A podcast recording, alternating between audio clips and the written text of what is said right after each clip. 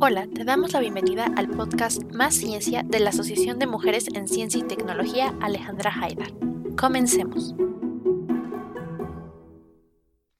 En las ciencias y en el desarrollo de tecnología suele haber más hombres que mujeres. En búsqueda de mujeres dentro del campo de la programación y desarrollo de software, encontramos a la organización Women Who Code, la cual tuvo sus inicios en México en 2015 y de la que más de 2.553 mujeres forman parte. En este episodio tuvimos el placer de entrevistar a dos de sus miembros más prominentes dentro de la rama de México, Loida Florencia Luis Pineda y Juliana Reina Jiménez. Bienvenidas. Yo soy Anaid Cándido, miembro reciente de la asociación. Y yo soy Lisbeth Rodríguez, miembro no tan reciente porque ya los he estado acompañando en otros episodios y bueno, justo antes de empezar con el episodio formalmente, queremos contarles que a finales de septiembre pasado, la AMSID cumplió su primer año y estuvimos haciendo un par de actividades para celebrarlo. La verdad es que ha sido un año lleno de mucho aprendizaje y trabajo y pues estamos muy satisfechas con que poco a poco hemos podido llegar a más personas y en específico a más mujeres. Creo que hemos hecho redes científicas ahora súper bonitas a través de nuestras actividades en las que más chicas se han empoderado y al mismo tiempo nosotras como colectiva nos hemos empoderado. La verdad es que hace un año no teníamos ni idea de que las cosas fueran a darse de una manera como tan espontánea y perfecta. Bueno, no tan perfecta porque todo ha involucrado pues mucho, mucho aprendizaje y trabajo y, prueba y error, pero pues eh, todo ha funcionado hasta ahora. Y bueno, como cada vez hemos tenido más proyectos y así decidimos hacer una campaña de reclutamiento en la cual eh, se sumaron nuevas integrantes a la familia, como Anaid, eh, quien nos está ayudando con todo lo que tiene que ver con este podcast. Así que bienvenida y mil gracias por todo tu apoyo. Igual se agregaron chicas a cada coordinación para poder repartir mejor todo el trabajo y hacer cosas cada vez más chidas para ustedes. Y por ahí les adelanto que ahora, por ejemplo, tendremos un equipo que nos ayudará a traducir parte de nuestro contenido como videos y así a lengua de señas mexicano. Y bueno, pronto les compartiremos aún más cosas que tendremos nuevas dentro de eh, las actividades de la AMSIT, pero por el momento queremos agradecer mucho el apoyo que nos han dado independientemente eh, de si ha sido económico o nos han ayudado difundiendo lo que hacemos, siguiéndonos en nuestras redes, etc. Muchas gracias de verdad a esta pequeña comunidad que ha ido creciendo poco a poco y que nos ayudan a hacer eh, una ciencia para todos. Respecto a lo que comentaba del apoyo económico, teníamos el programa de Amigues de la AMSID, que poco a poco lo iremos transformando en un Patreon, así que si quieren apoyar económicamente a nuestro proyecto, les estaremos eternamente agradecidas y pronto les diremos cómo participar, así que sin más, pues empecemos con el tema. Esta entrevista fue conducida por Lía Rodríguez, directora de edición de la revista Más Ciencia, y Andrea Flores, directora general de la AMSID. Comencemos contigo, Lía. ¿Podrían contarnos un poco a qué se dedican ambas, independientemente de Women Who Code? Juliana y yo somos directoras de Women Who Code, pero antes de ser directoras, bueno, no, estamos muy metidas en lo que es el área de desarrollo de software. Eh, me presento un poco, mi nombre es Loida, Loida Florencia Luis Pineda. Este, soy del estado de Oaxaca. Tengo una formación de lo que es, eh, bueno, yo soy ingeniera en telecomunicaciones con una maestría en diseño electrónico altas frecuencias pero bueno, por azares de la vida, terminé haciendo software porque es algo que me apasionaba desde chica. Entonces, este, actualmente soy desarrolladora full stack. Eh, bueno, soy senior developer. Ese es mi puesto completamente. Y, estoy más enfocada a hacer desarrollo full stack completamente. Hola, yo, eh, aparte de ser directora junto con Loya, pues soy desarrolladora. Me dedico más al área frontend, aunque a veces me toca hacer un poquito de todo. Eh, ahorita actualmente estoy trabajando para Platzi como mentora para su programa Platzi Master. Y aparte también estoy como con algunos proyectos para algunas empresas en Estados Unidos. Eh, de freelance, completamente. Abandoné las empresas. Entonces, eh, pues a eso me dedico, me dedico mucho al tema de, me gusta mucho el tema de DevRel. Entonces me dedico mucho a, leer y a tratar de, más que nada como de traducir, porque siento que aún no tengo como la experiencia de, hacer artículos propios, pero de traducir como por ejemplo la documentación de Mozilla Developer, Developer Network o cosas así. Este, es por eso que es como más me afán al, open source. Y pues en áreas de tecnología, pues estoy más enfocada a temas de JavaScript y me gustan mucho las tecnologías emergentes. Por ejemplo, ahorita estoy trabajando con Rust, que es como un lenguaje de programación semi nuevo, y WebAssembly. Entonces, es como a lo que me dedico ahorita. Mm, muy interesante. ¿Cómo, ¿Cómo es que ambas llegaron a no solo estos trabajos, sino también a conocer Women Who Code?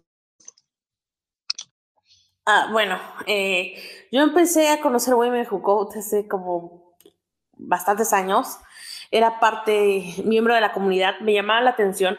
Una de las cosas que me llamó la atención cuando se abrió Women Who Code, casi casi aquí en la Ciudad de México, fue que este, eh, no hay lugares. A veces cuando tú eres desarrolladora, estás trabajando con puros hombres y no hay lugares o no, hay, no, no, no ves compañeras muchas veces, ¿no? Entonces no te sientes como incluida, o sea, sí estás incluida trabajando en tu, en tu lugar, pero no tienes un ambiente seguro donde te sientas incluida, esa parte de la inclusión que no hay. Entonces yo llego a conocer Women Who Code cuando se lanza el proyecto, eh, aclaro que yo no soy fundadora, yo, yo entré ya, digamos, como un año después de esto, este, y, empiezo a, ver el, trabajo que se empieza a hacer a nivel local y a nivel internacional. Entonces es como decir, ¿sabes qué? Eh, en Women Who Code puedes encontrar un lugar seguro, una, un espacio inclusivo para ti, donde puedas hablar sobre tecnología sin sentir que te están, pues dicen, mm, molestando o acosando, o, es un espacio seguro. Entonces, por ese, por ese tipo de cosas, yo llegué a Women Who Code y me sentí muy bien y empecé a participar hasta llegar al punto de ser, bueno, ya actualmente una directora de Women Who Code. Y es decir, de llevar esa, esa idea a otras chicas, o sea, que no están solas, que pueden seguir trabajando, que hay lugares para ellas, que se pueden expresar y cómo no, o sea, apoyar a cada una que está, está creciendo en la industria. De mi parte, pues yo no conocía tanto Woman Who Code, lo conocí por parte de Loria, que fue la que me hizo la invitación a, a ser parte de, esta, de este proyecto, hace como unos tres años más o menos, ¿no?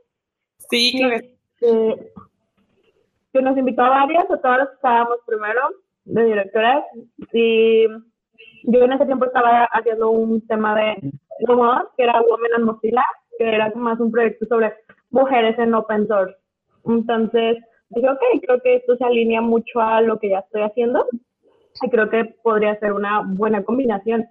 Entonces, fue que acepté la propuesta de hoy este, y pues aquí estoy. ¿Y nos podrían hablar un poquito más sobre la organización? ¿Cuáles son sus objetivos, aparte de crear como este espacio seguro que tú mencionas, Raida?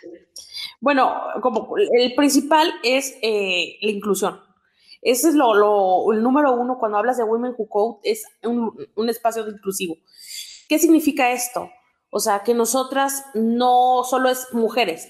O sea, el hecho que la comunidad se llame Women Who Code o el espacio se llame Women Who Code no quiere decir que, que discriminamos hombres, ¿no? Al contrario, o sea, es una comunidad que aceptamos abiertamente a cualquiera, es inclusiva y, y les decimos, ¿sabes qué? Estás en la comunidad, pero también este, tenemos unos códigos de conducta.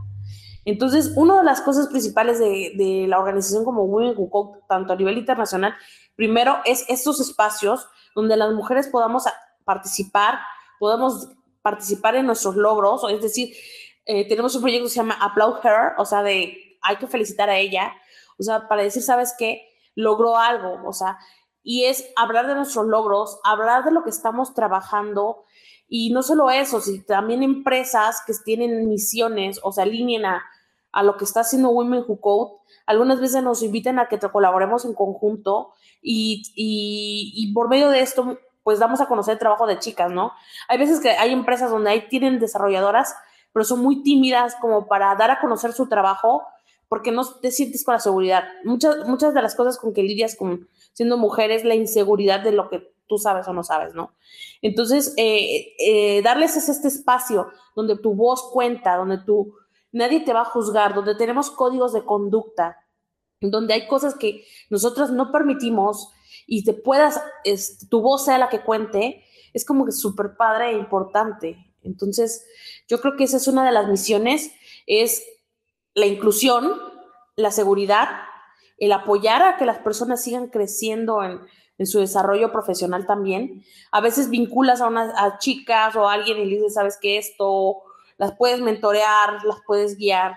Entonces, ese tipo de trabajo que se hace tanto de comunidad como fuera de comunidad es lo que, lo que lleva tanto Women Who Code. No sé si quiere agregar algo, Julia.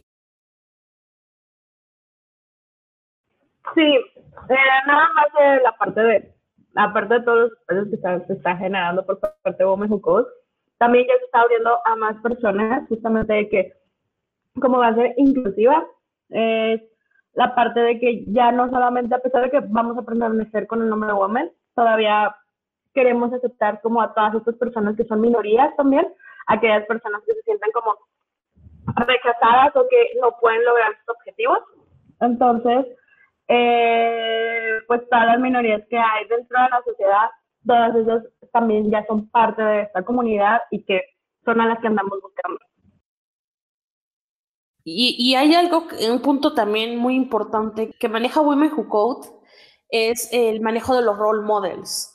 O sea, de cierta manera, como mujer a veces no visibilizamos la aportación o el trabajo que hacen otras mujeres, ¿no? Entonces dices, bueno, pues es que todo el mundo habla del desarrollador tal, del hombre que hizo tal y esto, y dónde está el trabajo de las chicas, ¿no? O sea, entonces cuando vas viendo, o principalmente se da cuando tú estás estudiando, dices, no, pues a qué máximo puedo llegar si no puedo llegar a, mejores trabajos porque no veo, ¿no? O sea, yo como mujer no puedo o, lo otro. Entonces es ayudar a que otras chicas vayan construyendo y haciendo role models, como para que digan, ¿sabes qué? Oye, ahí está tal. Oye, este, el trabajo de Juliana, o sea, Juliana es súper conocida. El trabajo de Juliana haciendo open source y Mozilla y todo eso, este, me gustaría hacer el trabajo que ella hace. Ese es un trabajo de role model que también nosotros impulsamos como Women Who Code, para que las chicas se animen y encuentren esa, esa forma o esa guía de poder hacerlo. ¿Y cuáles han sido sus experiencias personales dentro de la organización? Porque están hablando en general y aunque sí son los objetivos que queremos saber, también nos interesa saber ustedes cómo lo han vivido. Bueno, este, en Women Who Code, la verdad, hemos creado un equipo súper padre porque nos entendemos, entonces entre todas este, nos apoyamos eh, no nos da miedo decir, ¿sabes qué? Ahorita esto pasa lo otro. Entonces, ¿cuáles son los objetivos? Con objetivos como te sientes como que apoyada, refugiada y, vamos avanzando en lo mismo. Trabajar con hombres, pues bueno, te acostumbras. O sea, yo te voy a ser sincera, o sea, ya, yo ya no diferencio si es un hombre o no es un hombre cuando estoy trabajando. ¿Por qué? Porque eh, muy pocas veces me ha tocado compañeras mujeres. O sea, la única vez que me tocó tener chicas de trabajo fue una vez que estaba mentoreando y ni siquiera eran mexicanas, eran hindús. Entonces, este, e, es diferente porque pues está, eh, cuando trabajas con hombres, pues estás trabajando con ellos, eh, es una manera profesional, te diriges a ellos de otra manera. Eh, hay cosas que, por ejemplo, no les puedes preguntar como cuando platicas con una amiga o platicas con una, una chica, ¿no? Y tiene sus ciertos límites, pero en la manera profesional, pues te vas adaptando te vas adaptando. Tal vez ahorita yo sea una persona pésima para decir las diferencias, porque pues yo vengo con la diferencia desde que estudié la, preparatoria, digamos, ¿no? En un grupo con puros chicos, en la universidad estudié en la Escuela Superior de Ingeniería Mecánica y Eléctrica, entonces éramos una chica por cada cierto grupo y luego llego al área de desarrollo de software y sigo trabajando con puros hombres. Entonces tal vez yo no pueda decir cuál es tanta diferencia, ¿no? Tal vez lo, único que noto es la, manera en que te sientes apoyada, la sororidad con la que puedes trabajar con las chicas y la manera en que tienes cuando trabajas con hombres, pues estás en tu trabajo y, y aunque seas muy profesional, ciertas veces también te toca lidiar con ciertas cosas, ¿no? Unas cosas que tal vez alguna vez me ha tocado lidiar es el hecho de que lo que yo diga, aunque yo tenga la razón, tengo que demostrarlo diez veces más que lo que dijo un, llega un muchacho alguien más con menos experiencia que tú lo dice y puede ser ley, ¿no? Entonces tú como mujer te enfrentas muchos retos, que es decir, yo sé que tengo la razón, debo de ser muy firme en lo que tengo la razón y no solo dar mi razón, sino tengo que demostrar más a lo que lo están haciendo, ¿no? Si yo digo, esto tiene que ser de esta manera, y llega alguien con menos experiencia ni idea del tema y dice, es de esta manera, es muy seguro que posiblemente al, al, chico le den la razón, pero si tú llegas y dices, tiene que ser por eso y esto y eso y esto, tienes que argumentar más. Entonces, es una carga más pesada la que tienes que, que, llevar algunas veces. No sé, o sea, digamos que tal vez esa sea un poquito la diferencia que tienes que llevar en un ambiente o en otro. En cambio, aquí hablamos todas, estamos chicas, estamos trabajando, estamos apoyando, somos una red de apoyo o solidaridad, decimos algo y nos apoyamos. No, no cuestiono tu, no cuestiono que seas mujer, que seas hombre, no cuestiono, vamos a trabajar en las ideas y en lo que se tiene, ¿no? Tal vez esa sería una diferencia, la más grande que he notado yo. Otra de las grandes diferencias de trabajar mucho con, con, un equipo de chicas es que te das cuenta que todo lo normalizabas. Todas las agresiones que recibías, tú les decías, ah, pues eso es normal, lo vivo día a día. En cambio, cuando estás trabajando con un, un equipo diferente que es inclusivo, que se apoya, que es solidaridad, como lo dice Loida, es súper diferente porque cuando tú intentas hacer ese comentario, y creo que me ha pasado, haces un comentario que te es muy normal, pero al final estás agrediendo a una persona. Entonces también es como una de las diferencias de, trabajar en estos equipos. Sí, la verdad es que sí. Este, a mí lo que más me ha apoyado trabajar con, con, con, con Women con todas las chicas, con ellas, es darme cuenta, ¿no? O sea, de todo lo que yo había normalizado a nivel, años de normalización de, de lo que es acoso, lo que es mansplaining, lo que es este, sentirte el, no sé, el, síndrome del impostor muchas veces. Entonces, tú vas y piensas que es un problema tuyo, lo platicas y te das cuenta, es un problema muy grande y te dicen, oye, en esta, eso no está bien, no está bien que pase esto, no está bien que pase lo otro. Entonces, como que vamos quitando esas ideas de lo que te va pasando, que lo que fuiste normalizando muy malamente, que no debería de pasar y nadie debería de vivir, y te das cuenta y le empiezas a poner nombre, ¿no? Esto lo que viví fue acoso, esto lo que viví fue esto, esto lo que pasó fue lo otro, y entonces tal vez ya tienes experiencia y, puedes llegar a alguien y decir, no sé cómo lidiar con un acoso laboral, ¿no? Y tú puedes decirle, ¿sabes qué? Mira, puedes hacer esto y esto. ¿Por qué? Porque, porque son cosas que nosotros vivimos en un día a día. Entonces vas aprendiendo que que quitarte esa normalización y ver lo que en realidad es, como muchas empresas te dicen, tenemos espacios inclusivos porque tenemos mujeres, pero no significa que porque yo tenga mujeres en una empresa sea un espacio inclusivo. Te me, gusta una frase, una chica de Women Who Code un día dijo, ¿no? Te invitamos a la fiesta, pero no te invitamos a comer, ¿no? Estás ahí, pero no estás, no, no, no eres parte de ella. Entonces, eso es la inclusión. Y entonces ahí es donde te das cuenta, aprender a diferenciarlo y te apoya muchísimo en esa parte. ¿Alguna anécdota sobre su trayectoria dentro de Women Code que quieran compartir? Bueno, la anécdota más grande es cuando estás trabajando con, con un grupo tan, bueno, la experiencia es trabajar con chicas que tienen el mismo feeling, que están, estamos en la misma sintonía. Por ejemplo, trabajar con Juliana es súper padre porque también aprendes. Entonces, Women Code te va retando, ¿no? Y vas viendo a tus compañeras y vamos haciendo y podemos hacerlo juntas y podemos trabajar. Entonces, eh, experiencias padres, pues son varias, ¿no? Incluso personas que te digan, ¿sabes qué? Te vi dando una charla te he visto haciendo esto y me gustaría algún día poder hacerlo, ¿no? Entonces se, siente como que bonito en el corazón decir, inspire a alguien y, tal vez espero, juro en el futuro, me encantaría que alguien me dijera en unos años, yo te vi dando una charla y ahora yo estoy aquí también, ¿no? O sea, y, y me diga, de cierta manera, lo que tú hiciste me apoyó para que yo tuviera el ánimo y viera un reflejo. Entonces ahí vas viendo pequeñas experiencias de personas que te dicen, es que te vi y me gustó y quiero hacerlo.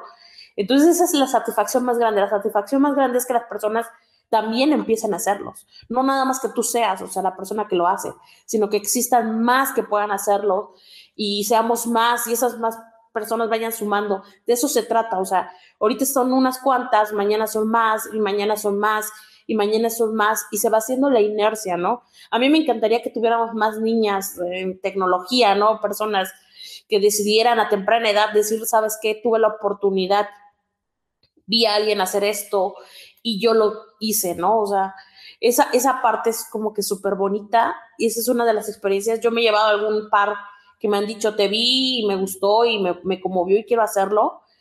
Y yo creo que, y el equipo trabajando y viendo a, viendo a esas chicas inspiradas, también inspirando a otras, que tú al principio, la verdad yo agradezco demasiado cuando le toqué la puerta a Juliana y dijo, va, vamos, ¿no? Este, y viendo que lo sigue haciendo y lo sigue replicando y hay, y hay chicas que vienen atrás que quieren hacerlo y quieren seguir replicando, eh, vamos abriendo puertas. A veces la puerta es pequeña, una ventana pequeña, a veces es una mediana, y espero que algún día tengamos una puerta o ventana, o ventanal, dijera, ¿no? Para que puedan entrar más. Entonces yo creo que, que esa es la de las satisfacciones y las, las cosas más hermosas que te puede dejar un proyecto y una comunidad como Women Who Code. creo que sí, hay demasiadas, pero de las que más me gustan son casi siempre cuando estamos reunidas las cinco, o en este caso antes éramos seis, ahorita ya hay más personas, este, que estábamos las seis y siempre teníamos como una retrospectiva de todos los trabajos que estábamos haciendo, o nos poníamos a hacer las planeaciones, o nos poníamos a hablar sobre ciertos temas que a todos nos interesaban y podíamos opinar, decir y decidir. Y eso creo que es de las experiencias más bonitas que es trabajar con, con este tipo de comunidades, que, que puedes hablar, que puedes comunicarte. Entonces, la experiencia que puedes decir es esa, no todas nuestras reuniones que hemos tenido, ya sea en persona, ya sea en línea, todas. Inicialmente contactamos con alguien que nos dirigió específicamente a ustedes porque tienen experiencia desarrollando software y software libre. ¿Quieren hablarnos sobre ello? Julie tiene más experiencia en software libre. Yo software completamente pues, no me ha tocado, apenas estoy empezando a hacer mis aportaciones, pero Juliana tiene muchísima experiencia.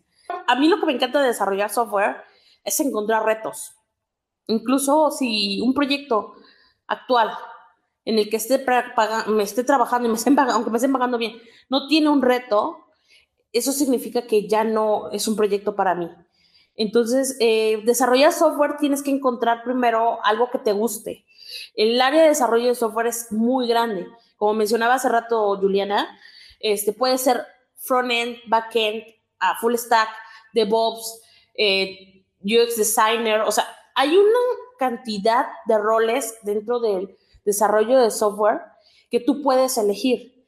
Entonces, eh, para desarrollar, tú eliges la tecnología que te guste. Es como hay diferentes literaturas, ¿no? Pero entonces yo quiero elegir la literatura de, no sé, de acción o, la, o histórico, ¿no? Entonces, dentro del área de desarrollo de software, tú eliges qué es lo que te gusta más.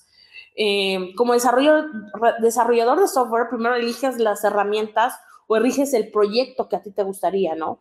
Entonces, hay proyectos que te retan a aprender cosas nuevas. Algo que, que tiene esta área de desarrollo de software es todo el tiempo estás aprendiendo. O sea, lo que aprendí hace un año no es lo mismo a lo que tengo, estoy aprendiendo, a lo que voy a desarrollar también en, otro año, ¿no? Es, es un área que está cambiando. Así como la tecnología va evolucionando día a día, las herramientas para el desarrollo del software de la, de la tecnología va cambiando día a día. Entonces, algo que tienes que entender es, lo que tú sabes hoy no es lo mismo que vas a saber mañana y no es lo mismo que, que vas a saber en el futuro entonces te reta estar aprendiendo. Una de las cosas que a mí me encanta siempre, o para hacer aportaciones o trabajar en donde sea, es me reta, voy a mejorar algo, voy a aprender algo nuevo, voy a aportar algo también. Entonces, tienes que formularte muchas preguntas y puedes participar. Hay un, sinfín de proyectos, o sea, hay un sinfín de proyectos este, de software. A mí me encanta lo que es este, un lenguaje funcional que se llama Elixir.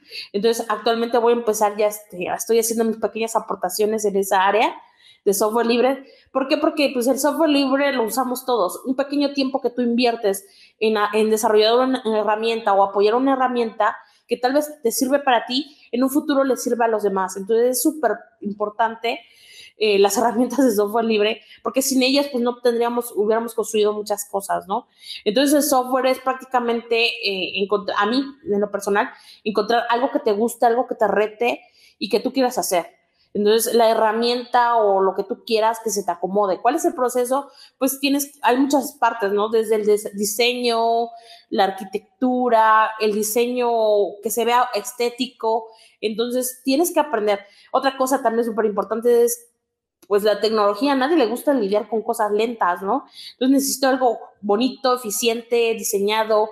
Entonces tienes, tiene muchas áreas, muchos retos y para hablar de desarrollo de software, pues tenemos que decir, bueno, depende, ¿no? De, de qué área o hacia qué enfoque te quieras hacer. Si tú quieres aplicaciones rápidas y una cosa, pues te vas con alguien que, que tenga experiencia en arquitectura y diseño de, de servidores y toda esa parte. Si quieres algo funcional, súper bonito, estético, pues igual y buscas user designer y, y desarrolladoras front-end. Entonces, el área de desarrollo de software eh, es muy grande. No quiere decir que sí, porque tú eres ingeniero en sistemas o en computación, tú tengas que hacer todo, ¿no? No es cierto, es una mentira que, te tienes que quitar de que tienes que hacer todo. No, pues, se vale elegir. ¿Saben qué? A mí no me importa lo demás, yo nada más quiero hacer diseño, desarrollo de software para mobiles, para telefonía, a mí me encanta, me gusta, adelante, o sea, nadie te, puede decir haz otra cosa si a ti te encanta hacer ese desarrollo. Si alguien te dice, sabes que a mí lo mío es que, que, que, que las pantallas web y que todo funcione y que se vea bien y que se acomode y, hacer estas aplicaciones adelante. O sea, hay muchísimos trabajos, muchísimas áreas de, de donde participar entonces, eh, hablar de un solo, de una sola área, un desarrollo de software, pues sería hablar de cada una de las partes que forma todo esto.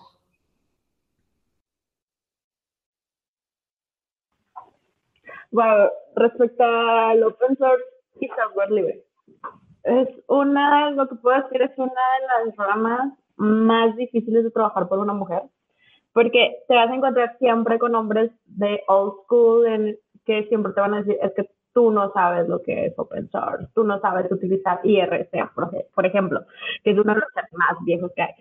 Y siempre, siempre va, a pasar el tema de que te van a querer hacer menos, eh, te van a decir que no sabes o cosas así. Entonces, sí es una rama muy dura, pero creo que ya se está trabajando demasiado para que el open source sea más inclusivo y eso está muy padre. ¿Y qué es lo que puedo decir de mi experiencia? Bueno, es igual que el software. Elige lo que quieres hacer. Es muchas de las cosas que los detienen a, a contribuir en áreas de open source es que no saben cómo hacerlo. O que creen que todo es código. O que creen que su código no es tan bueno como para hacer una contribución. Entonces, eso se va desenlazando cada vez más cadenas para que al final digan, no, siempre no voy a colaborar en nada. Entonces, esa también. La idea es que se pueda dar un, un, se intenta dar estos cursos dentro de Open Source para que todos puedan contribuir, porque todas las personas pueden contribuir a Open Source, todos, no necesitas ser desarrollador para hacerlo. Desde la parte de corregir un typo en un texto, así como de, ah, mira, yo vi que le falta el acento, está ahí. Y mandas este, la corrección y ya estás colaborando, estás colaborando al proyecto. Y em, comienzas haciendo unas pequeñas contribuciones. Por ejemplo, yo cuando empecé, eh, me daba miedo porque era como de, no, mi código está todo feo, ¿qué? ¿Qué le van a hacer caso? O, ¿qué me van a hacer caso a mí, no? Todavía mujer, latina, tercermundista, ya sabes, todos los complejos y los clichés que nos dicen. Pero, al final, es un ambiente muy agradable, cada vez está generando ambientes más agradables para que tú puedas contribuir dentro de los proyectos.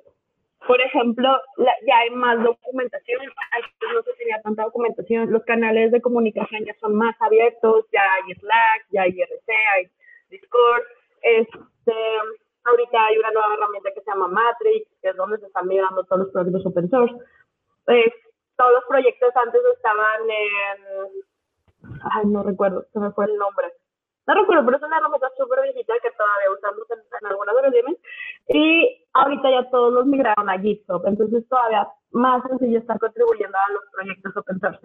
Y aparte, cada vez hay más temas de que los proyectos ya tienen sus días de participación. Si tienes un proyecto open source, si quieres crear un proyecto open source, la mejor recomendación es que tengas un guía de participación. ¿Por qué? Porque siempre va a haber problemas.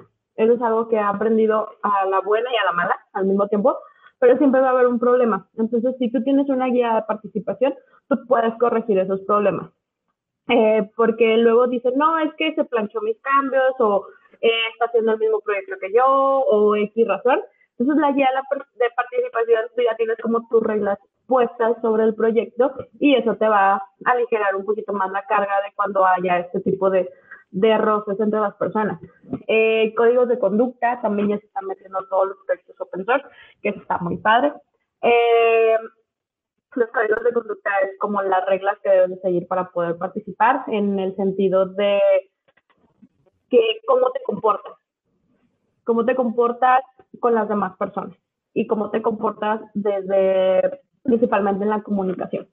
Entonces, ya muchos proyectos están adoptando todas estas medidas para que haya más contribuciones. Y una de las experiencias que yo puedo tener es que una vez trabajamos con, con personas de Mozilla para trabajar en el tema de DevTools en Firefox, que era ¿por qué no hay tantas mujeres en open source? Entonces nos tocó hacer un research sobre por qué no hay tantas mujeres en open source. Y fue donde nos dimos cuenta de todo esto, es que no hay códigos de conducta, no hay un lugar inclusivo, no hay un lugar seguro, está el síndrome del impostor muy fuerte, este, de que todas decíamos, no, pues nosotros no sabemos hacer esto, ¿no? Porque la mayoría son hombres. Entonces, tratamos de meter más herramientas, por ejemplo, eh, les recomendamos que abrieran más canales, que pusieran un bot de saludar cuando entran al canal, este, que su documentación fuera más friendly en el hecho de poner etiquetas de si es un buen issue para su primera contribución o cosas así, ¿no? Entonces, dentro del open source te vas a encontrar de todo un poco, pero créeme que ya que estás adentro, la verdad es muy bonito, es muy bueno saber que de repente abres, por ejemplo, Firefox en mi caso y ves así como de, ah, yo corregí ese typo, ¿no? Cosas muy sencillas que te vas a enorgullecer demasiado. Entonces, en el mundo del open source puedo decir que vas a vivir muchas cosas malas, pero créeme que vas a aprender demasiado. Entonces, no es algo para desanimarlos, al contrario, es para animarlos más, porque cada vez somos más mujeres las que estamos allá adentro y cada vez más mujeres estamos haciendo estos cambios, de que eh, open source esté optando por estas medidas para sus proyectos. ¿Cuáles son las ventajas y desventajas de, de utilizar el open source? Ventajas y desventajas de usarlo. Primero hay que poner en claro que es muy diferente open source y software libre. Creo que esa sería como la primera desventaja que todos llevamos, que luego nos solemos confundirnos, porque hay licencias, este, hay licenciamientos, hay reglas y todo, entonces solamente hay una ligera línea que los divide a qué es open source y qué es software libre. ¿Cuáles serían las ventajas de usar cualquiera de los dos? Es em, que son software seguros, que son software que no son de paga, no son privativos y que incluso tú si encuentras a llegar a ver fallos dentro del software libre o del proyecto open source, los puedes corregir y puedes hacer la contribución. Entonces, eh, creo que lo que más importa dentro de estos proyectos es la seguridad, que es lo que más plantean dentro de esto.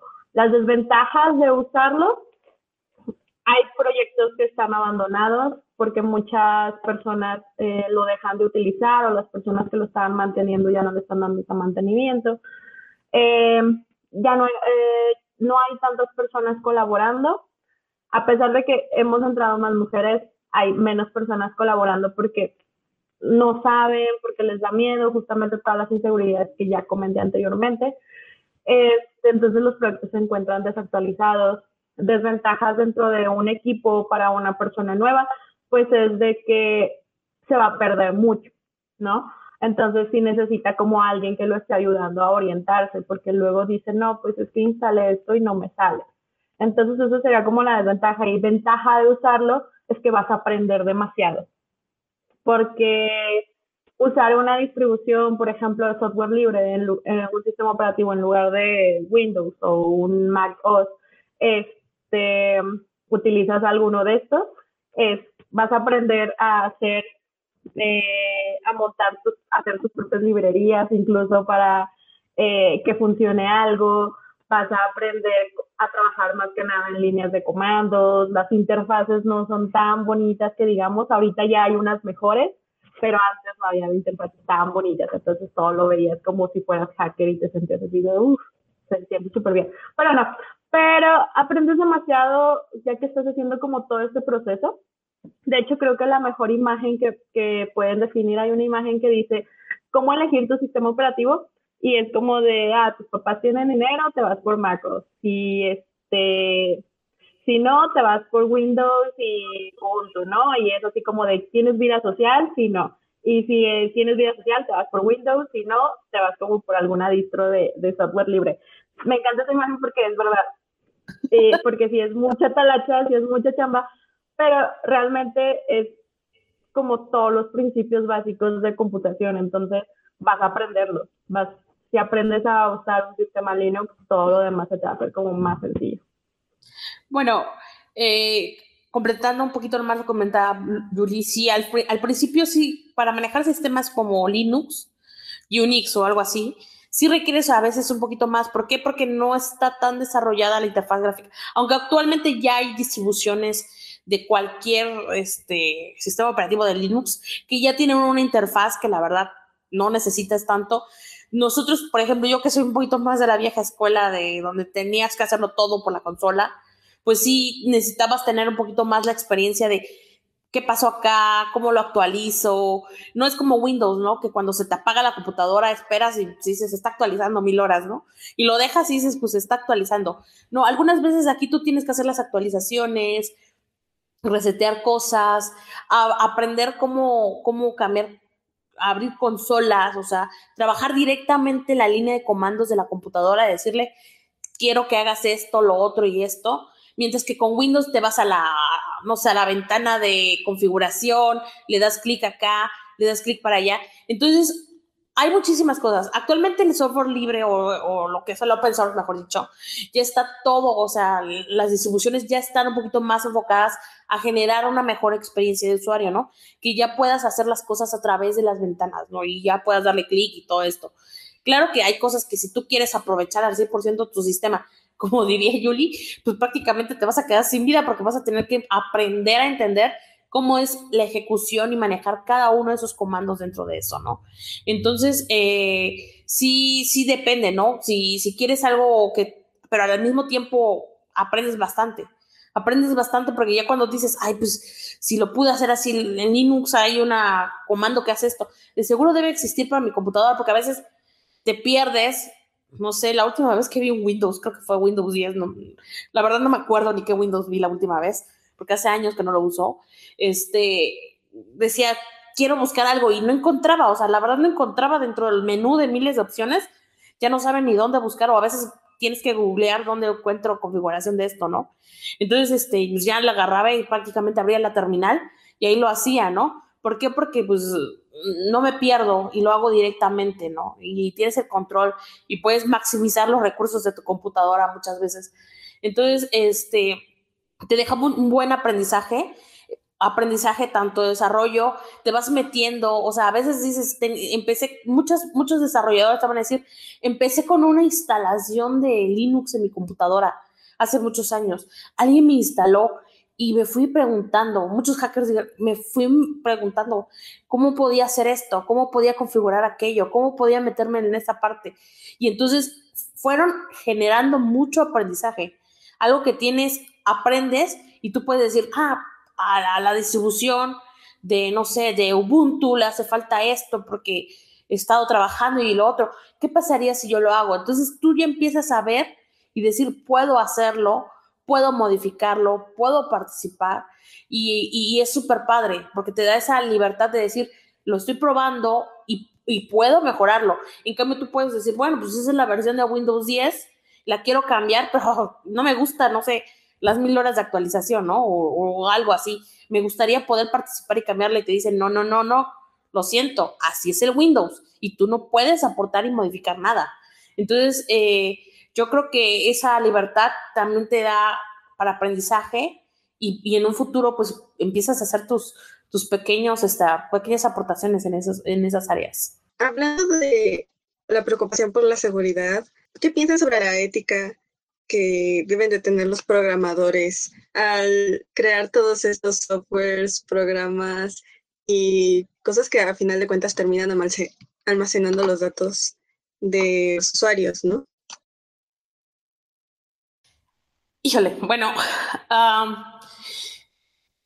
respecto a la seguridad, siempre, siempre, siempre, eh, como, como desarrollador, siempre le das una alta prioridad. Una de las cosas cuando estés desarrollando es que tu sistema sea seguro, que tu sistema sea estable.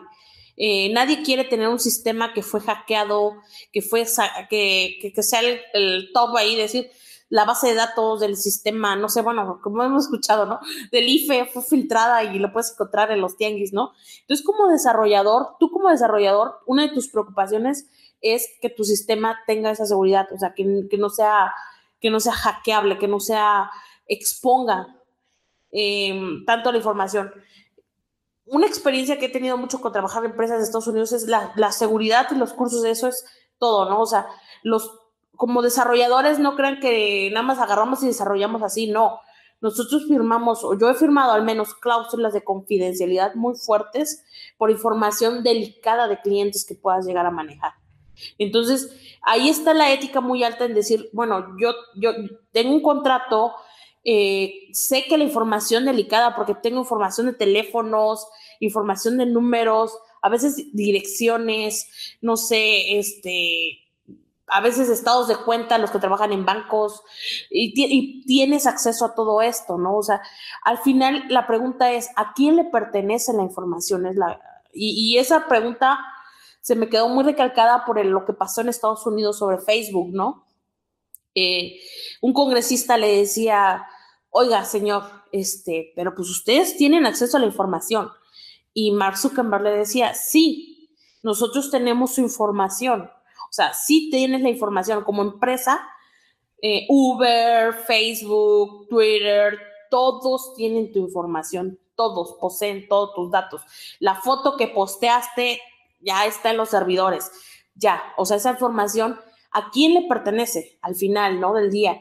Cuando tú cuando estás, este, te creas una cuenta, tienes que ser consciente de que tu información sí te pertenece a ti, pero le pertenece también a todos los usuarios y acá. Entonces le preguntaban, eh, ¿alguien puede ver la información? Y, lo, y él contestaba, claro que sí, las personas que trabajamos ahí podemos revisar la información, o sea, sí puedes tener accesos, pero no todos tienen acceso, o sea, depende de lo que tú estás desarrollado, vas a poder ver. En general, esos sistemas son muy seguros y, y necesitas meter niveles altos, altos de seguridad no hackeables. Nadie quiere, la verdad, estar exponiendo información de usuarios ni informaciones bancarias, ni informaciones de nada, en realidad, ¿no? Ahora, también la pregunta aquí es, tú como usuario, ¿qué cuidado tienes al saber, o sea, todo, todo sistema es seguro, pero todo sistema también es hackeable? Algo que voy a siempre digo, todo sistema es hackeable, ¿vale? Entonces, todo lo que tú posteas en tus redes sociales, también es una responsabilidad tuya. Si es responsabilidad mía como desarrollador, como empresa, brindarte la más alta seguridad y lo voy a hacer siempre, pero tampoco te puedo proteger si tú te, estás exponiendo siempre, ¿no? Entonces, la pregunta es muy fuerte, ¿a quién le pertenece en realidad la información? Yo sé que te pertenece a ti, pero yo te la tengo almacenada. Y entonces los niveles de seguridad tienen que ser muy altos, se deben de meter este, lo, lo, lo mejor, lo mejor para esa parte. La seguridad es responsabilidad tanto del desarrollador como del usuario. Creo que es la responsabilidad de todos, tanto del usuario como de leer las letras pequeñas en donde pones tu información, tanto del desarrollador, la parte en cómo vas a desarrollar tu sistema para que no haya puertas traseras en caso de ser hackeado. Entonces, hay muchas cosas que, que nos hace falta como usuarios principalmente, que es de cuidarnos cuidar nuestros datos, cuidar nuestra seguridad. Ya sabemos que traemos un rastreador desde el celular. Entonces, eh, cuando bajamos un, una aplicación, por ejemplo, pues le damos permitir a todo y ni siquiera sabemos a qué estamos dando acceso. Entonces, eh, me da mucha risa esas teorías de que ah, nos quieren eh, espiar y todo cuando realmente ya no nos están haciendo en el celular. Este, pero como usuario, cuando empiezas a tener conciencia, pues empiezas a tomar como estas medidas preventivas. Por ejemplo, eh, en mi caso yo uso algo para tapar mi cámara, no pongo información en cualquier, en cualquier página, normalmente este, reviso eh, la página para ver que no, no puedo revisar a fondo, pero por lo menos que sea confiable. De mi celular, que siempre traigo como, no les doy permiso a mi tema de micrófono. Eh, uso Telegram, me gusta más usar Telegram para cualquier cosa. Este, no tengo TikTok, por ejemplo. Entonces, cosas así que, que hasta cierto punto digo, bueno, soy demasiado picky para esto, pero son cosas que realmente pasan, ¿no? Eh, a, conciencia de usuario, los desarrolladores se llevan una gran parte del trabajo de hacer sus sistemas seguros, pero también viene la parte del usuario de hacer conciencia sobre sus datos. Entonces, creo que eso sería mi aportación. En su experiencia, ¿cómo ha sido el campo de trabajo en México en el desarrollo de la programación y de software en general? Y como mujeres, claro. Ups, bueno, eh, obviamente yo empecé trabajando en empresas mexicanas. Este, ya tiene algunos añitos que ya no lo hago. Em, el desarrollo de software en México todavía nos falta mucho. Las empresas mexicanas les, les da temor hacer actualizaciones. Muchas veces dicen, bueno, vamos a usar tal tecnología, eh, lo ven en función de invertir en una nueva tecnología también significa invertir en costo y desarrollo, ¿no? Entonces, no, que digamos aquí en México, algunas empresas ya se están actualizando, están buscando más, pero algunas otras pues todavía trabajan con tecnología muy antigua, ¿no? Entonces, eh, la última vez, los últimos trabajos, la diferencia de trabajar en una empresa mexicana, yo como mujer lo sentí, fue el punto de vista de, del ambiente. Pues, el ambiente aquí en México somos, son un poquito más, sí lo voy a decir, machistas, todavía te toca, ambientes machistas, mayor acoso, eh, no sé. Esa fue la última experiencia que llevé trabajando en empresas mexicanas. Y en cambio, trabajando con empresas extranjeras, pues me he encontrado otro tipo de ambientes, un poquito más inclusivos, un poquito más abiertos, eh, utilizar otros tipos de tecnologías. Entonces, no, no quiere decir que en México no lo estén haciendo. O sea, hay empresas, buenas empresas mexicanas que ya se están haciendo este, y usando buenas tecnologías.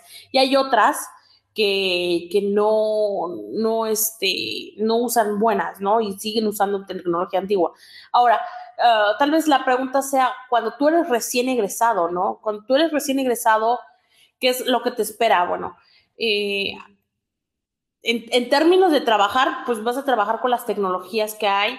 Hay empresas que hay empresas buenas que tienen planes de carrera, que desde saliendo puedes trabajar, pero algunas veces cuando eres recién egresado, pues te toca tomar experiencia. Entonces tomas proyectos o, o empresas en donde puedas aprender algo y puedas ir creciendo, ¿no?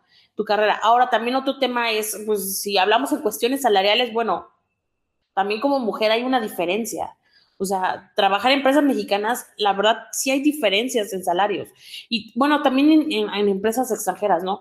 Entonces, algo muy fuerte y un tema muy, muy grande es la disparidad en salarios. Entre tú, tú y yo, hombre, mujer, estamos haciendo el mismo trabajo, pero tú ganas mayor hombre que tú como mujer. Y muchas veces como mujeres no sabemos cómo evaluar el precio de nuestro trabajo. Es un trabajo, es algo que tienes que ir aprendiendo poco a poco y dándote cuenta que tu trabajo vale y vale igual y, están a la par, ¿no? Nadie te, te, puede dar menos por la misma posición. Y si hay empresas que todavía lo hacen y te discriminan, ¿no? O sea, estamos haciendo el mismo trabajo, estamos trabajando en lo mismo, pero a él le pago dos, dos, pesos más, es decir, ¿no? Puede ser la diferencia más grande. Y este, solo por, por el hecho de que es hombre. Entonces, es un trabajo que todavía hace falta hacer eh, en función de, de, empresas mexicanas, ¿no? Y, y, también a veces no, no, lo hacemos porque no hablamos en cuestiones de salarios, ¿no? O sea, no, no preguntamos, no sabemos. Algo que yo diría es, te recomiendo preguntar, o sea, no está mal que vayas y le preguntes, oye, tal y, si no estás de acuerdo, expresarlo, ¿no? Y hubo una temporada, yo voy a admitir que estuve haciendo entrevistas a empresas mexicanas nada más, con el afán y preguntaba los salarios a personas que conocía ahí para ver qué tanta diferencia salarial había. Y muchas tenían diferencia salarial a pesar del puesto que me estaban ofreciendo solo por el hecho de ser mujer. Y a mí sí me gustaba expresarle, saben que yo sé que le están pagando tanto a alguien, en tal lado, en su mismo puesto que me están ofreciendo. no está bien que hagan esto. Entonces, este, si digamos que sí hay mucha diferencia, hay mucho trabajo. Eh, algo que sí voy a decir es, el área de sistemas hay muchísimo trabajo, o sea, em, hay muchísimas ofertas laborales, sí hay ofertas laborales. Solo yo recomendaría que, que busques empresas que se alineen a lo que tú quieres, a lo que tú, al plan de carrera que quieres hacer. Y, y si no, pues nunca está mal, siempre puedes ser freelance y puedes trabajar, pero yo eso lo recomiendo para ser consultor y llegar a ese nivel como el que tiene ya Yuli, es tener ya mucha experiencia. Cuando tú ya tienes mucha experiencia, tú ya puedes darte la libertad de trabajar en un proyecto dos o tres de esa manera como consultor, porque ya puedes. Entonces, cuando tú eres un recién egresado, prácticamente te, te, toca lidiar con lo que hay. Y cuando te toca lidiar con lo que hay, yo te recomendaría investigar empresas que tengan planes de carrera y mentorías para ti que te ayuden a crecer. Tal vez en ese momento no es tan importante que tanto me estás pagando, sino el ambiente, lo que me vaya a aprender y la mentoría para crecimiento que me puedan dar. Eso es lo más importante algunas veces. ¿Por qué creen que no hay tantas mujeres dentro del ambiente de programación? Porque han mencionado que es un problema, que no hay espacios seguros, pero pues tampoco hay mucha demanda por esto. Yo voy a empezar con la primera frase, es cultural. ¿vale? Eh, cuando eres niña, está 100% comprobado que las edades donde se pierde el interés entre ciencia y tecnología es el, el nivel medio superior, el bachillerato. Porque cuando tú eres niña, no tienes problema en imaginar que vas a ser científica, no tienes problema en soñar que vas a ser astronauta, no tienes problema en soñar en dedicarte a algo de ciencias. Bueno, pero también para llegar a ese punto, tienes que tener la libertad en tu casa de que te digan, tú puedes hacer lo que quieras. Y es aquí la importancia de tener role models, de decir, oye, aquí hay unas astronautas, yo quiero ser astronauta también, ¿no? Entonces, prácticamente el problema eh, cultural muy fuerte eh, de, niñas que, no, les, este, no les enseñan o no, no, no las educan para que sean, este, para que estudien ese tipo de áreas. Entonces, digamos que, ¿por qué no hay muchas mujeres en tecnología? Es porque prácticamente es cultural. Entonces, tenemos que, se tiene que empezar con proyectos de enseñar a las niñas a que tú misma puedes agarrar un desarmador, tú misma puedes construir algo, tú misma puedes armar algo y, y, siempre en casa te pasa que te dicen, no, no lo hagas, no te ves bonita, eso no es para niñas, deja que tu hermanito lo haga déjalo que tú lo hagas. Entonces, el 100% de los problemas empiezan culturalmente. No es lo mismo que, que, que papás digan, mi hija no hay problema, te compró un juego de electrónica, ¿no? Arma. ¿Cuántos papás en realidad, o padres o madres o lo que sea, se enfocan en decir a su hijo o hija, hazlo, tú puedes hacerlo? Entonces yo creo que para que el primer ejemplo es empezar a inculcar en, nivel, en niveles básicos la libertad de decir, sabes qué, tú puedes hacerlo, tú puedes estudiarlo, tú puedes armarlo. Después, ¿qué pasa? No? A veces pasas el nivel primaria, tienes ese role model, llegas a la secundaria. Eh, ¿Cuántas veces en secundaria se invierten en proyectos de ciencia? O sea, ¿cuántas escuelas en realidad le dan la importancia a la ciencia cuando están ahí. Entonces yo creo que debería de haber más, ¿no? Más, más, invitación, más participación. Si no hay proyectos, pues yo no participo, ¿no? Y, si no lo tengo en mi escuela, muchos niños dicen, pues, y niñas, ¿dónde lo aprendo, no? ¿Dónde voy? ¿Dónde lo hago? Entonces, hay, hay grupos que están tratando de trabajar también con chicas a temprana edad y que sigan participando, no dentro del área académica, sino fuera académico. Hay proyectos, por ejemplo, que se llama Technovation Challenge, que toma chicas desde 15 años y creo que un poco más chicas. Technovation he conocido chicas de, de 9, 10 años. Toman a chicas, les enseñan a desarrollar proyectos y lo hacen por ellas mismas. Entonces, esos son proyectos que están funcionando fuera, outside completamente del sistema educativo. Entonces, prácticamente yo, yo diría, como padres, si tú quieres que tus hijos tengan la formación, pues tú tienes que buscar, ¿no? O sea, yo quiero que mi hija tenga la libertad y que me diga, sabes que yo ya estuve haciendo computación, pero no se me da, no es lo mismo decir que nunca tuve la oportunidad. Entonces, cuando yo regreso a la pregunta, ¿tuviste la oportunidad de, de probar que podías hacer, armar un pequeño robot? Y pues muchas se dicen, no, nunca tuve la oportunidad de decir, puedo armar un robot. Entonces, si tú puedes hacerlo, te imaginas haciéndolo y puedes seguir haciéndolo. Entonces, eh, uno de los problemas más fuertes, tanto en, primero en México, es no hay eh, dentro del sistema educativo apoyo muy fuerte a la ciencia y tecnología. Ese es el número uno. Y dos, como mujeres, es, le sumas todavía la parte cultural en que te dicen, tú no vas a ir a un taller de computación, mija, ¿por qué no te vas mejor a un taller de cocina o te vas a un taller de esto? Entonces es, le sumas lo cultural y le sumas la falta de, espacios, porque si no, si en tu casa no te permiten hacerlo, o usar de escuela, entonces ¿dónde más lo aprendes? ¿Dónde más te retas? ¿Dónde más lo haces? Yo creo que, que, los pequeños proyectos que están surgiendo, luego como Women Who Code, Technovision Challenge y todos esos, son retos que, que, van inculcando a chicas jalando y tratamos de trabajar con sistemas educativos, pero muchas veces no todas las, las escuelas se prestan para trabajar con ello. Entonces, la, a la pregunta por qué faltan más mujeres en el área de ciencia o de programación, es porque no hay, no hay ni, ni impulsión y otra poco lo cultural va, va a acabar, ¿no? La frase de no, no, no niña, no, no, no, mija, no, no te ves bonita. No, las niñas, las niñas bonitas son quietecitas, las niñas bonitas no, no hacen esto, las niñas bonitas no se ensucian armando las niñas bonitas no, ese tipo de, de cosas, expresiones van mermando muy fuerte. ¿Qué pasa cuando las niñas entran a la adolescencia, preadolescencia y edad adulta?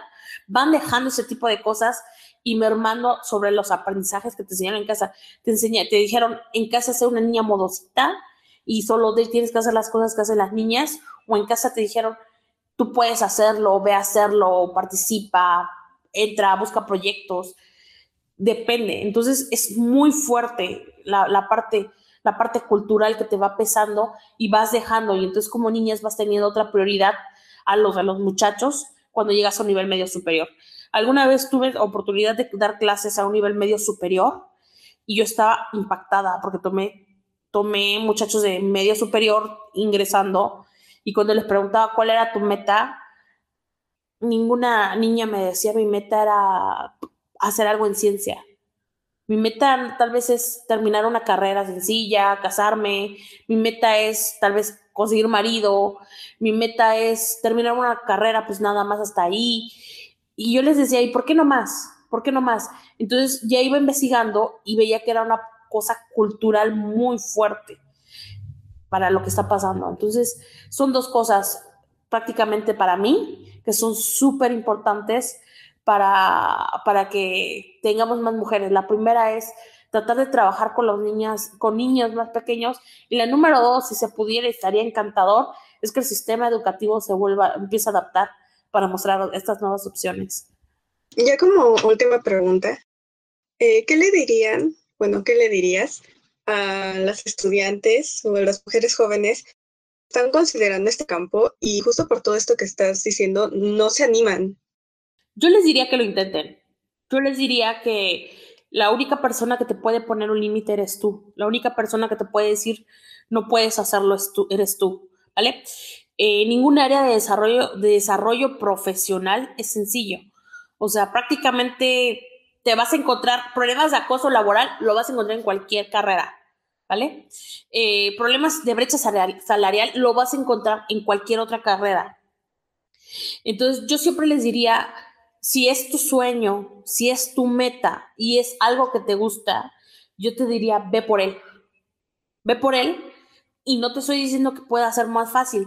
Tal vez ahorita para ti va a ser más fácil, porque no es lo mismo, em, por ejemplo, yo hace 10 años que me gradué de la universidad, que a, que a estos años que los que se están graduando tienen más facilidades de acceso, ¿no? Entonces, yo te diría, lógralo hay espacios más inclusivos últimamente. eh, se, trabaja ya más en, hacer ambientes más inclusivos. Tal vez a ti, yo veo que a, las chicas que van saliendo ya les toca ambientes muchísimo más inclusivos que los que me tocó a mí. Y eso es súper padre, ¿no? Y a mí me gusta llegar a una empresa y mostrar que las chicas, cualquier chica o persona lo puede hacer y dejarles el precedente que no importa el género, ¿no? Y ya vemos otras que estamos luchando para que cuando tú llegues puedas uh, tener mejores espacios, más seguridad. Entonces, yo lo que te diría es inténtalo, hazlo, lucha, que nadie te diga no puedes, que nadie te diga no lo hagas. Te lo, te lo van a decir, o sea, no te voy a mentir a decirte, nadie te va a decir no puedes. Claro que te lo van a decir, te van a decir muchísimas gracias señorita, vayas a hacer arroz a su casa. Eso me decían en la universidad.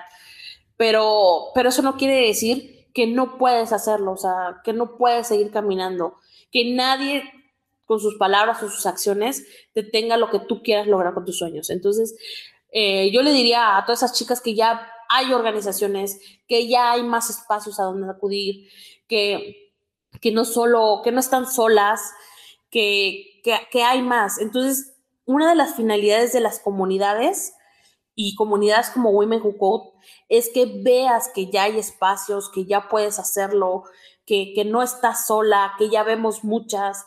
Entonces, prácticamente te diría que la idea de que el STEM y el área no es para mujeres, pues eso fue hace muchos años, ¿no? Lo actual es, ya somos varias, ya somos muchas, ya trabajamos, te van a decir, sí te lo van a decir, pero no estás sola. Entonces, no estás sola, que nadie te detenga, y estudia lo que a ti te guste y haz lo que a ti te, encante. Que nadie, nadie, nadie ponga, ponga un pero en tu sueño. Si es tu sueño, ve por ello y hazlo. Muchísimas gracias por todo, bueno, por la entrevista. La verdad ha sido muy interesante conocer como tu perspectiva y también la de Juliana. Una pena que se perdiera la última parte, porque también quieres escuchar su, su punto de vista al respecto. sí, sí, sí, la verdad es que sí. Muchas gracias por todo esto. Eh, algo que me encanta de esa comunidad es que sigamos trabajando para que menos chicas justamente digan esa frase de no quiero hacerlo porque es muy difícil, no, sino por eso es que trabajamos muy duro y por eso lo hacemos y, y por eso seguimos, o sea, y seguimos y seguimos y seguimos, somos necias para que más chicas la tengan, puedan entrar. Es como abres una, una ventanita, otra ventana, otra ventana, hasta que el ventanal esté abierto y todas puedan fluir ahí mismo. Sí, es que justo algo muy bonito de la asociación que Andrea está creando, ella junto con otro grupo de fueron a dar pláticas a la Prepa 2, justo como para incentivar a las chicas que quieren estudiar ciencias y aún no están como muy seguras. Y me contaron que justo al final de esa plática se les acercaron y le dijeron, es que, o sea, ustedes nos animaron y nos hicieron ver que sí podíamos estudiar esto y disfrutarlo, porque sí, justo como dices que el, el ambiente luego con los programadores no es particularmente bueno, pues en ciencia tampoco. Entonces se necesitan las mujeres y justo este tipo de proyectos, tanto el Women Who como el de la creo que la verdad van a ayudar a mucha gente a largo plazo. Sí, bueno, en el área de ciencia es todavía más difícil. O sea, yo me acuerdo, antes de, de ser programadora, cuando terminé la universidad, yo me metí a hacer un posgrado. Entonces hice un posgrado en, en, el, en el y bueno, era la cosa más posible del mundo, porque ser mujer en el área de ciencia e investigación es como eres la minoría de todavía de la minoría de la minoría ahí, ¿no? Y este, y tus publicaciones y tus artículos, dices, bueno, ¿cuándo van a salir? Afortunadamente sí, la verdad, sí le metí mucho tiempo, la dediqué a ciencia y tecnología. Y hubo un momento en que yo tuve que decidir, ¿no? Si, si quería dedicarme al área de, de investigación o al área de desarrollo de software mi sueño era más desarrollo de software, entonces es lo que hago actualmente. Este, y, y, sé lo duro, o sea, sé lo duro que es ciencia, o sea, sé, lo duro que es, pues estás haciendo investigaciones y como mujer prácticamente te dicen no, pero afortunadamente ya hay muchas mujeres haciendo investigaciones que son pioneras, que son jefas de área, que son esto, que ponen la pauta. Y entonces es súper importante lo que yo mencionaba de visibilizarlas, de, de mostrarlas, de decir, la, la, encargada tal, ¿no? Desarrolló una, algo de nanotecnología o hizo de esto. ¿Por qué? Porque eso es lo, las noticias que al final impactan. El proyecto de generación que maneja mucho este, Women de Role Models, eso es lo que nosotros llamamos. El, el, que pongas y digas, fulanita tal, este, a, mí me encanta ir a las universidades sentarme y contarles que yo salí de provincia, que yo salí de un pueblito, que yo salí de, lo más, una zona indígena, casi casi les digo. Salí de ahí para ir a hacer desarrollo y ir trabajando, ir trabajando, ir trabajando, y trabajando, y, sentarme y mirarlas a los ojos y decirle, ni los recursos, ni de dónde vienes, es límite. El límite te lo pones tú mismo, ¿no? Y entonces es como ponerle los, ese tipo de role models, de decir, mira, ella es mujer, ella está trabajando en el área de nanotecnología, eh, de nanociencias, de desarrollo de esto, y lo está haciendo. Entonces, este tipo de proyectos como el que hacen ustedes de, entrevistas, de mostrarlas, de dar nombres, para que las vayan viendo, es súper, súper importante. ¿Por qué? Porque ese es el trabajo. Así como todo el mundo quiere ser como Chicharito, pues así todo el mundo debería decir, yo quiero ser científica, yo quiero ser la siguiente, no sé, Marie Curie, yo quiero ser la siguiente investigadora, yo quiero hacer un desarrollo como, como no sé, por, ¿por qué no? Alan Turing, yo lo quiero hacer, ¿no? Porque yo puedo hacerlo. Y hay mujeres haciéndolo, sí hay mujeres haciéndolo, y hay mujeres trabajando, y hay, y hay, y hay proyectos, ¿no? Y, y el problema es que nunca se visibilizan. Pues muchas gracias y sí coincidimos en todo lo que dices. Justo esa es una de nuestras principales motivaciones porque al final de cuentas es como luchar desde nuestra trinchera de esta forma, ¿no? O sea, tratar de sembrando esta semillita para que poco a poco este sea eh, un ambiente que sea más amigable con las mujeres y que sea más justo. Esta es una de nuestras motivaciones. También reconocer a nuestras heroínas eh, a través de nuestro proyecto también y, ayudar a que más niñas sepan de estas mujeres exitosas y, fuertes y valientes que están en, luchando pues al hacer investigación, al sobreponerse a estos ambientes que son rudos con las mujeres, eh, queramos o no, pues un ambiente de ciencias sí resulta en cierto punto pues difícil para una mujer, ¿no? Porque cualquier cosa sacan de, de micromachismo, de machismo. La primera cosa que te dicen es, dime la aportación que ha hecho una mujer. Sí, exacto, también, ¿no? O sea, te doy coraje porque detrás de muchas aportaciones hay trabajos de mujeres, o sea, hay trabajos de mujeres, pero, pero no todos le dan el crédito a las mujeres. Entonces, Exacto. Entonces es muy fuerte, muy difícil. A veces detrás de investigadores tiene dos investigadoras, ¿no? el investigador sacando sus publicaciones y las que están haciendo todo lo demás son las demás, ¿no? Entonces, este tipo de cosas, yo, reconozco que el ambiente de, investigación es muy fuerte, muy difícil. Y, por eso aplaudo este tipo de proyectos, de decir, hay que visibilizarlas. Por eso me gusta mucho la película de talentos ocultos, ¿no? O sea, sí ese, ese, es el, resumen de la aportación que ha pasado de las, mujeres en la, en la ciencia. ¿Cuál? Nunca se ve. Siempre, siempre hemos trabajado para alguien que toma el trabajo final y lo, lo presenta, pero en realidad hay mucho trabajo de mujeres abajo que no tienen tal vez el nombre que, que tuvieran como tal persona, pero es trabajo. Entonces, ese tipo de películas es el resumen de lo que ha pasado y a mí me gusta eso de vamos a cambiarlo y vamos a visibilizar a esas mujeres que trabajan atrás de todo ello. Entonces, eh, yo siempre amo. Hace mucho que no me invitan. Bueno, creo que el año pasado fue la última vez. Di, di una conferencia en el Papalote y había grupos de, de, niñas de secundaria y yo estaba súper feliz, o sea, yo estaba súper encantada de ver sus caritas, sus ojitos, que me preguntaran cómo defines la programación y yo decía, programar es casi como una receta de cocina, es como, como estás cocinando algo, estás creando. A mí me gusta llamar a la programación como como si fuera, es un proceso creativo, les digo. Es como cuando le das a un artista un lienzo y le dices, píntame esa pared blanca, píntame estos colores. Entonces prácticamente te doy un requerimiento y te digo, hazme un sistema, hazme algo. Entonces es, arte, es, es, otro tipo de arte. no lo mismo, pero es otro tipo de creación. Y al final trabajas mucho con la creatividad del desarrollador, con la mente, cómo organizas, cómo haces esto, ¿no? Y entonces le vas, le vas cambiando los términos complejos a términos de, de otro y, ves sus ojitos y dices, ah, mira, mira, mira, sí me interesa sí me interesa. Te estoy hablando de pintar un lienzo, pero no te digo que es un lienzo de colores, sino digo que tienen las herramientas para construir algo, ¿no? Y luego les digo, pues a todas nos gusta, ¿no? no ¿Quién no sueña con hacer su aplicación para hablar con sus amiguitas?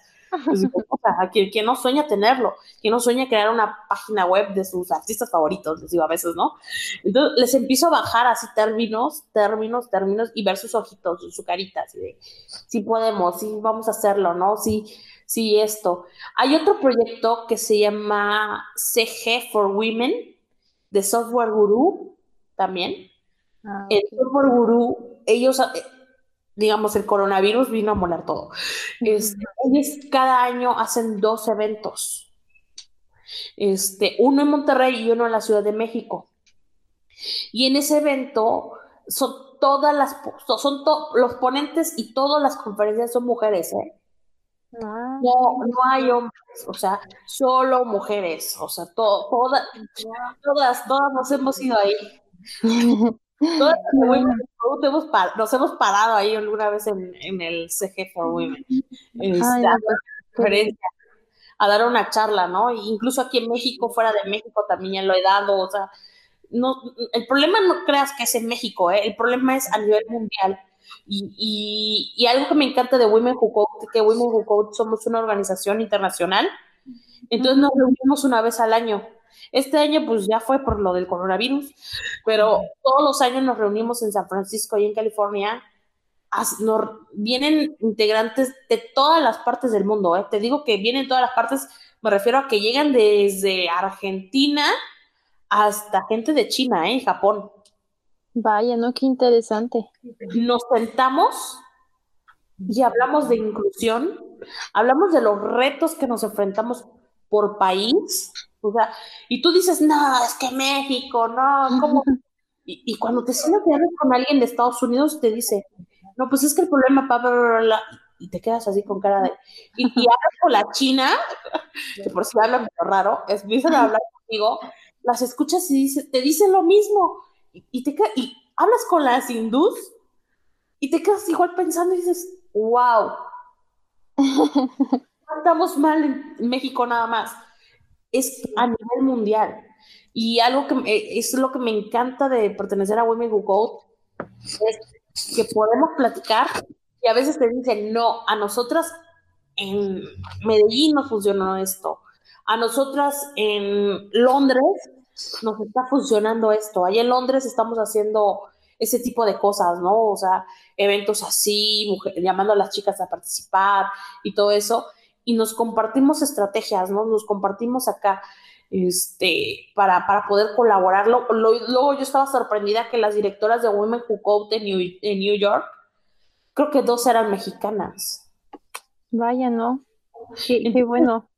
Entonces estuve platicando con ellas y decían, pues somos mexicanas, ¿no? estamos en lo mismo, ¿no? Y, estamos acá y seguimos viendo el mismo problema. Entonces no es un problema local, es un problema mundial. Estamos trabajando y, cada aportación y cualquier trabajo que se haga y, ese tipo de difusión es súper, súper, súper importante. Entonces, este, si todavía están estudiando, sigan adelante. Sí, muchas gracias.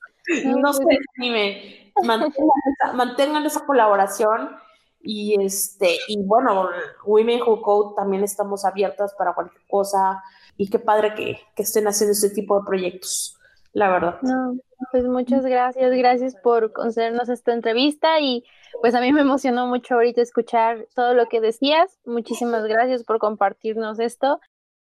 Si quieres saber más sobre Women Who Code, puedes seguirlas en Twitter o en Facebook como Women Who Code CDMX o bien en la página web womenwhocode.com diagonal México-City. Gracias por acompañarnos en este episodio de Más Ciencia. Nos vemos en el próximo. Asociación de Mujeres en Ciencia y Tecnología, Alejandra Haidar.